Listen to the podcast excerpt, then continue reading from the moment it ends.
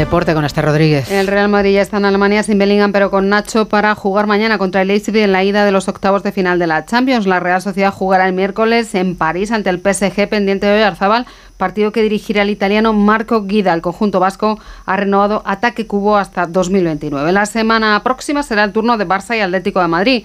Los rojiblancos no podrán contar con Morata tras confirmarse que sufre una contusión ósea y esguince del ligamento lateral interno de la rodilla derecha. La buena noticia para Simeone es que Jiménez encara el final de su recuperación y ya hace parte del trabajo con el grupo. Un Atlético de Madrid que puede perder la cuarta plaza en la clasificación liguera si el Atlético gana al Almería, farolillo rojo en el partido que cierra hoy la jornada 24 de Liga. En Doha, la selección femenina de waterpolo se enfrenta a Canadá en los cuartos de final del Mundial. En juego el tercer cuarto, España gana 8-3 esta mañana. Hugo González ha sumado su tercera mínima olímpica y también disputará los 100 metros espalda en París, en los Juegos Olímpicos, como en los 200 espalda y los 200 estilos. Actualizamos la